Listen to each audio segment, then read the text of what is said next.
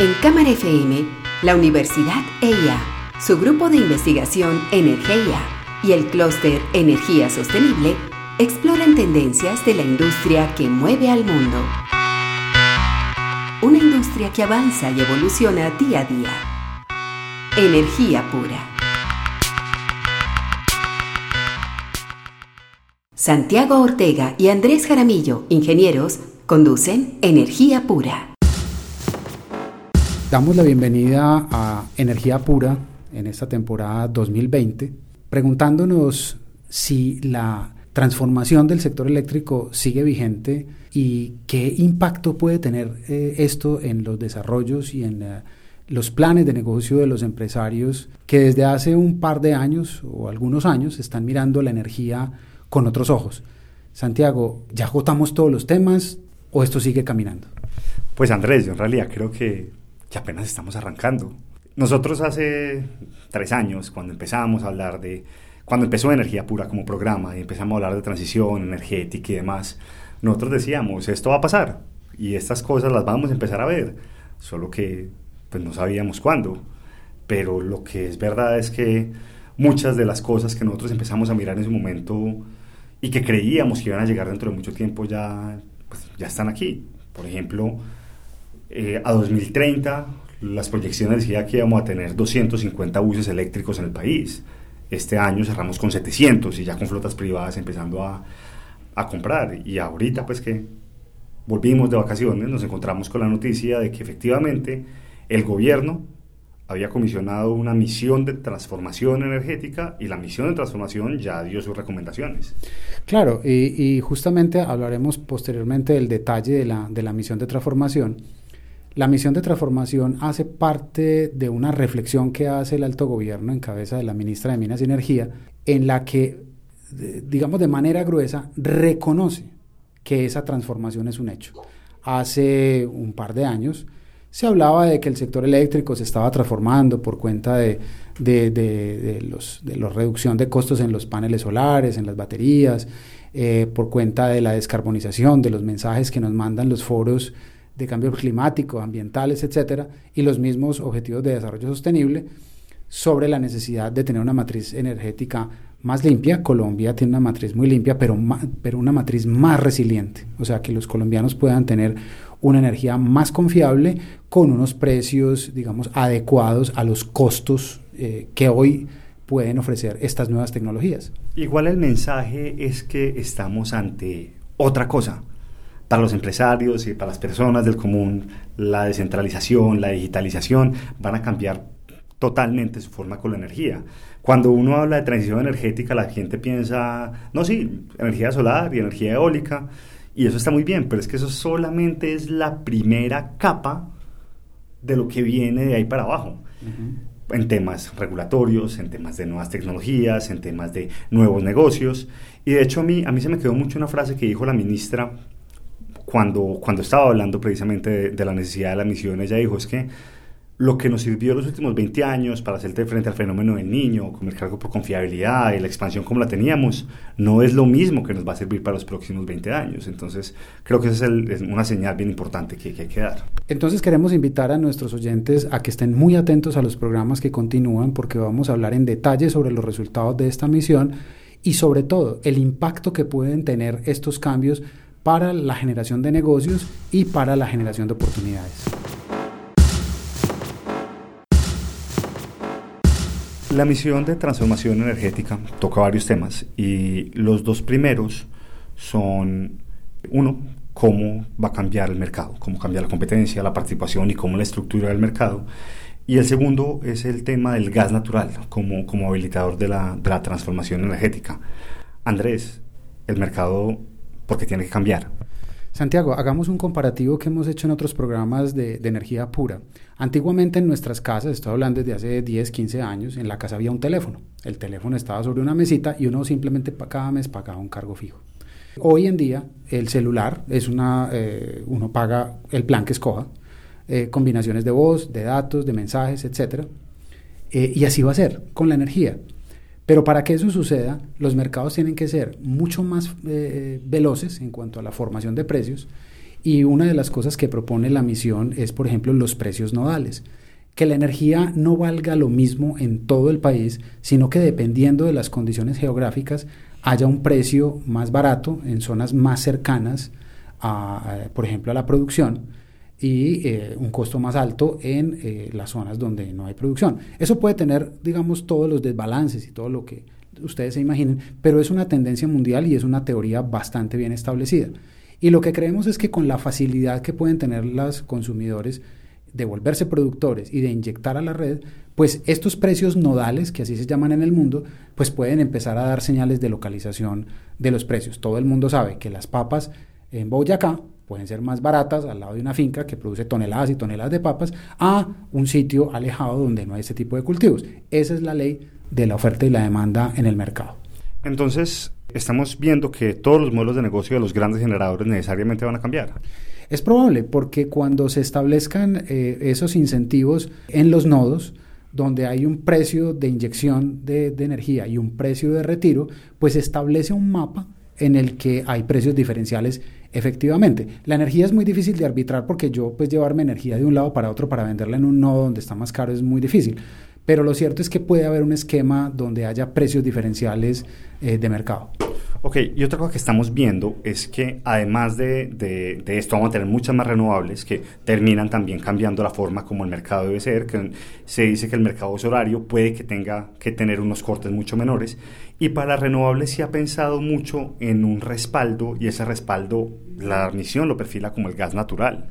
Claro, y, mucho se ha debatido. De hecho, el año pasado en la conferencia del Foro Mundial de Energía en Dubái también hubo unos, eh, digamos, unas notas acerca de si el gas era o no el combustible de la transición energética. Creemos que con la ultra eh, electrificación de la economía puede que no necesariamente el gas sea el combustible de la transición, sino que pasemos ya a una electrificación cada vez más total, diríamos, de las actividades. De todas maneras, la misión sigue mirando el tema del gas, porque Colombia sigue siendo dependiente de este.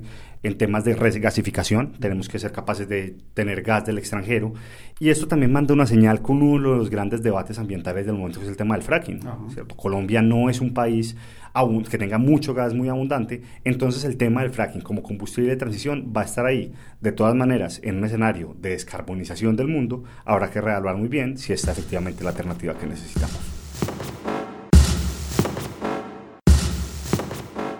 Otro de los focos de la misión de transformación es un asunto que a nosotros nos fascina y que, al que le hemos dedicado muchos programas, y es el tema de la descentralización y de la digitalización del sector eléctrico, cosa que creemos no se hablaba mucho hace dos, tres años.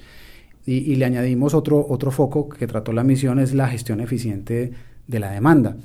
Santiago, esto es un asunto que se veía venir y que, digamos, este capítulo específicamente la misión cuaja esas preocupaciones o esas situaciones que se desprenden justamente de cuando la energía eléctrica entra al mundo digital.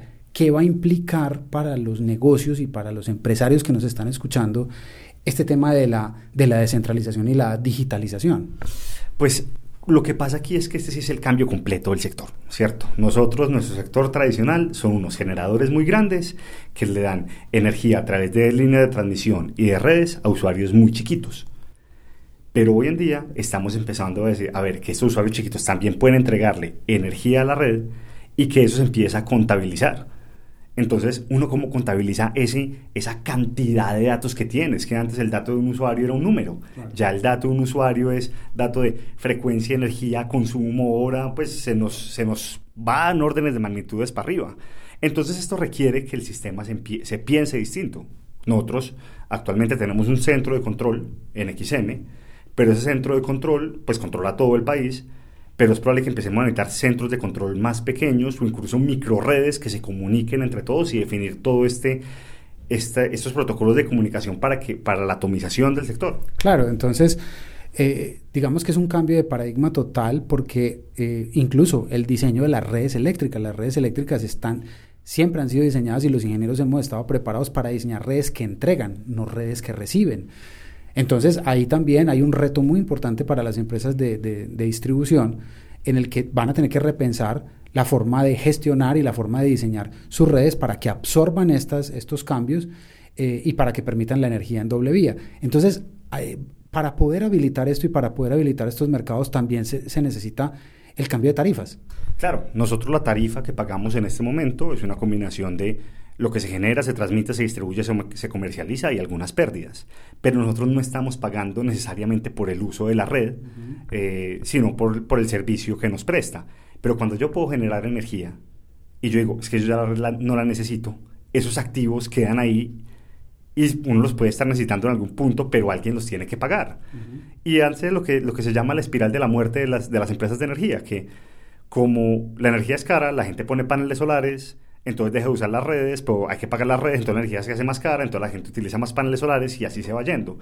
Esto, es la, la misión propone una reforma, ¿cierto? Que dice, bueno, la idea es que los usuarios sí puedan seguir generando energía, pero de todas maneras le vamos a pagar, a las personas se le va a pagar no solo la energía que consumen, pero también puede pagar una especie de garantías y de cargos por la red, que esto digamos hace que, que el mercado cambie un poco. Claro, y se asemeja, Santiago, a las personas que en este momento y todos los, nuestros oyentes lo han experimentado. Cuando usted compra un plan de Internet, generalmente le eh, asocian un teléfono fijo. Entonces me dice, pero es que yo no necesito el teléfono fijo, yo tengo mi celular y con eso me basto. ¿Qué pasa? Las empresas que ya tenían redes de cobre o que tenían redes de fibra óptica, pues necesitan terminar de pagar las inversiones cuantiosísimas que hicieron para traer ese par de cobre o esa telefonía fija. Entonces es probable que en energía nos pase lo mismo, pero va a llegar un, un momento de ruptura en el que la gente va a hacer las cuentas y va a decir, esto ya no me cierra.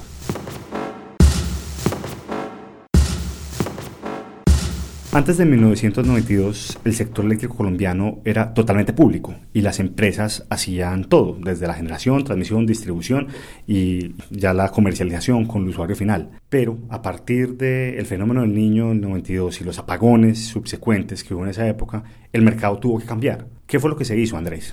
Sí, básicamente fue una oportunidad, una alineación planetaria. ¿Por qué? Porque había muchas situaciones. Primero, lo que comentas del fenómeno del niño. Segundo, la oportunidad de una nueva constitución. Tercero, un fenómeno internacional donde los eh, países como Inglaterra o como Chile eh, dijeron abramos el mercado eléctrico a un esquema de competencia, algo que era prácticamente impensable. Entonces Colombia tuvo la oportunidad de oro con la nueva constitución y creó un mercado eléctrico con un eh, diseño institucional, yo diría, de perfección quirúrgica. Es decir, en el sector eléctrico colombiano siempre se sabe quién decide qué, prácticamente en tiempo real. Y todo está absolutamente regulado.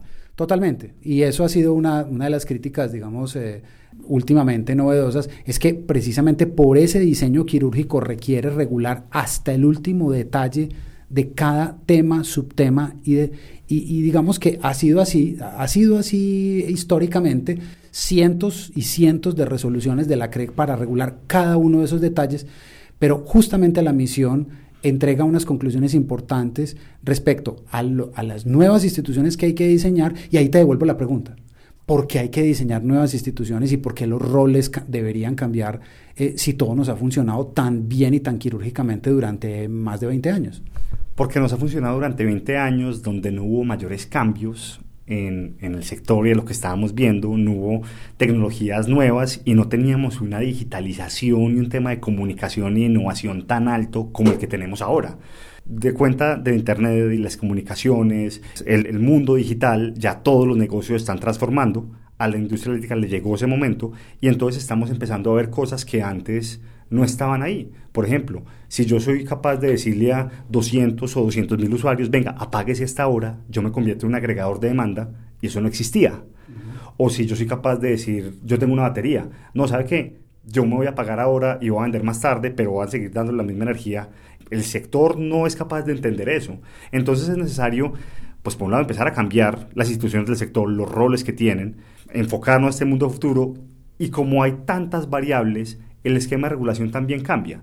Ya no se está pensando en regular hasta el último detalle, sino lo contrario, regular unos básicos para, para proteger la libre competencia para proteger al consumidor y de ahí para adelante, digamos, darle más libertad e innovación a las empresas. Incluso nosotros planteamos una figura hace unos meses sobre las areneras regulatorias. Es decir, un espacio en el que no hay que esperar a sacar una regulación o una resolución y luego darse cuenta de que lo que estaba proponiendo no funcionó, sino ensayar figuras regulatorias en entornos controlados como pilotos, donde si el esquema no funciona, pues no se implementa, y si el esquema es exitoso, simplemente se generaliza. Y ahí ya el regulador aprende para desarrollar nuevos negocios y para permitir aún más cambios en el cambiante sector eléctrico.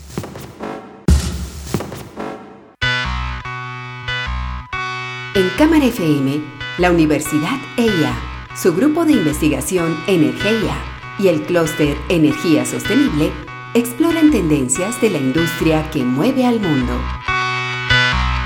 Una industria que avanza y evoluciona día a día. Energía pura.